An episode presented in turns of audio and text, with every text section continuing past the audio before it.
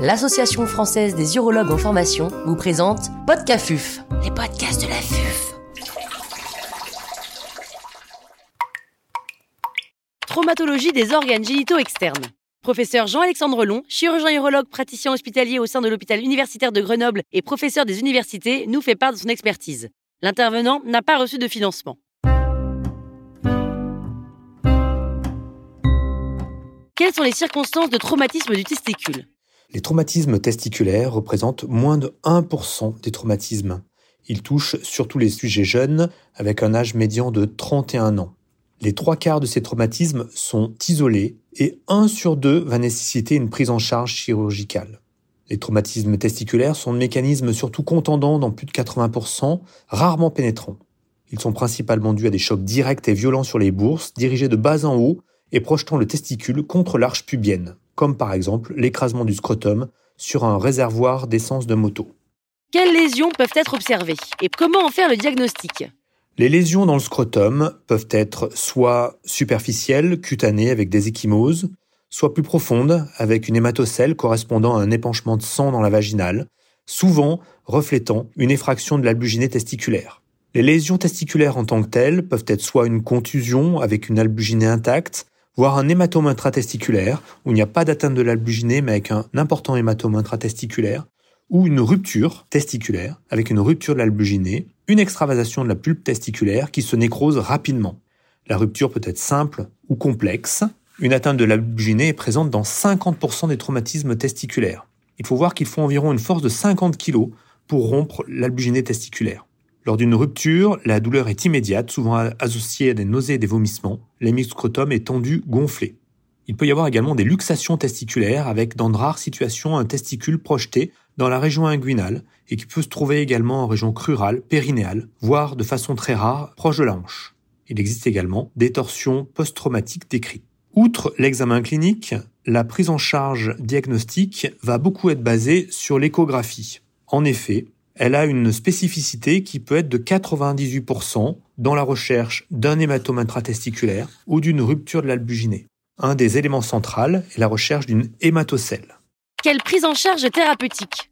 L'exploration chirurgicale en urgence reste la règle au moindre doute. Toute hématocèle palpable cliniquement et donc de taille conséquente est une indication d'exploration chirurgicale. En effet, il existe un risque important d'avoir une lésion de l'albuginée testiculaire. L'intervention doit être précoce, sans urgence absolue. On dit classiquement dans les 72 heures. Cela permet de diminuer le risque d'orchidectomie. En revanche, les hématocèles de faible abondance, inférieurs au tiers de la taille du testicule contralatéral, peuvent parfois faire l'objet d'un traitement conservateur, associant antalgique, suspensoire et contrôle clinique ainsi qu'échographique.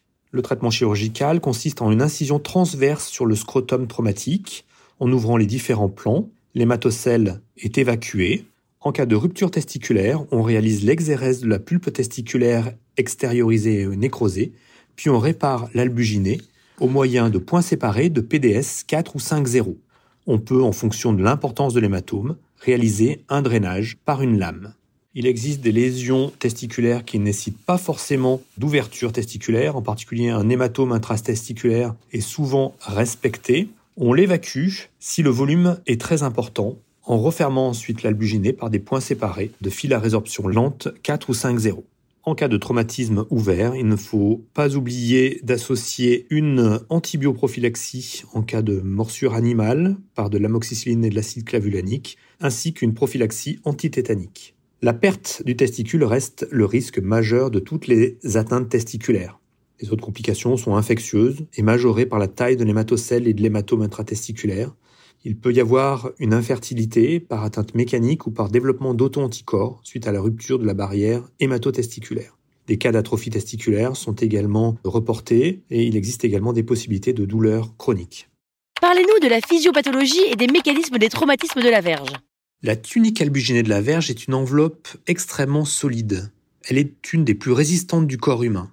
Elle est vulnérable au traumatisme lorsque la verge est en érection.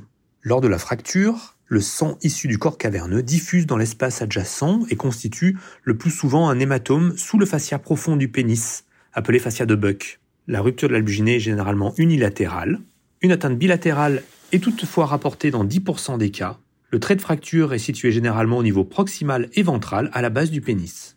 Une rupture associée de l'urètre ou du corps spongieux est présente dans 10 à 25% des cas. Les mécanismes sont soit le plus souvent dans nos régions le faux pas du coït, qui est lié à un choc de la verge contre le périnée ou la symphyse pubienne, lorsque celle-ci sort accidentellement du vagin. Et il existe également, dans les pays du Moyen-Orient et en Asie, la manœuvre d'abaissement forcé de la verge d'érection, qui s'appelle la manœuvre de Tangandan. Quelle prise en charge? Il s'agit d'une urgence chirurgicale. L'interrogatoire et l'examen physique montrent une verge aubergine avec une symptomatologie typique représentée par la notion d'un craquement associé à une douleur immédiate et une détumescence instantanée de la verge. Le principal diagnostic différentiel est la rupture de la veine dorsale superficielle du pénis, dont le diagnostic repose sur l'absence de craquement et de détumescence immédiate. L'examen clinique est souvent suffisant à lui seul pour poser le diagnostic et organiser la prise en charge il a été proposé d'effectuer des examens complémentaires, comme une échographie pour retrouver la solution de continuité de l'albuginée, ou l'IRM. Cette dernière est de très loin la plus sensible et la plus spécifique pour mettre en évidence le lieu de la fracture, ainsi que la mise en évidence d'une rupture associée de l'urètre. Toutefois, la disponibilité en urgence est souvent difficile. Une intervention chirurgicale en urgence est recommandée afin d'aller fermer l'albuginée et évacuer l'hématome. La rapidité de la prise en charge diminue la durée d'hospitalisation et le taux de complications à distance, en particulier la fibrose et la courbure résiduelle.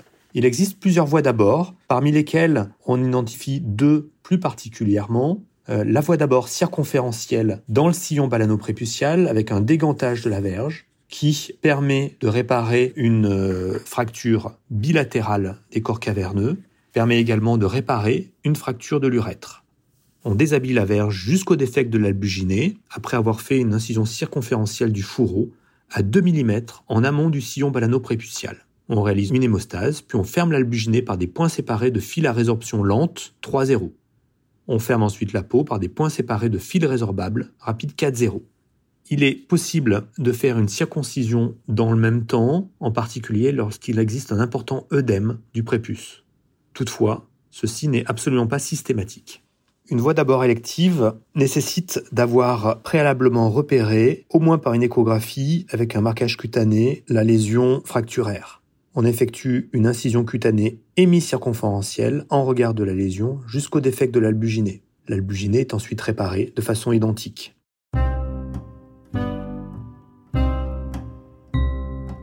Un grand merci au professeur Jean-Alexandre Long pour ses conseils précieux. C'était Podcafuf, les podcasts de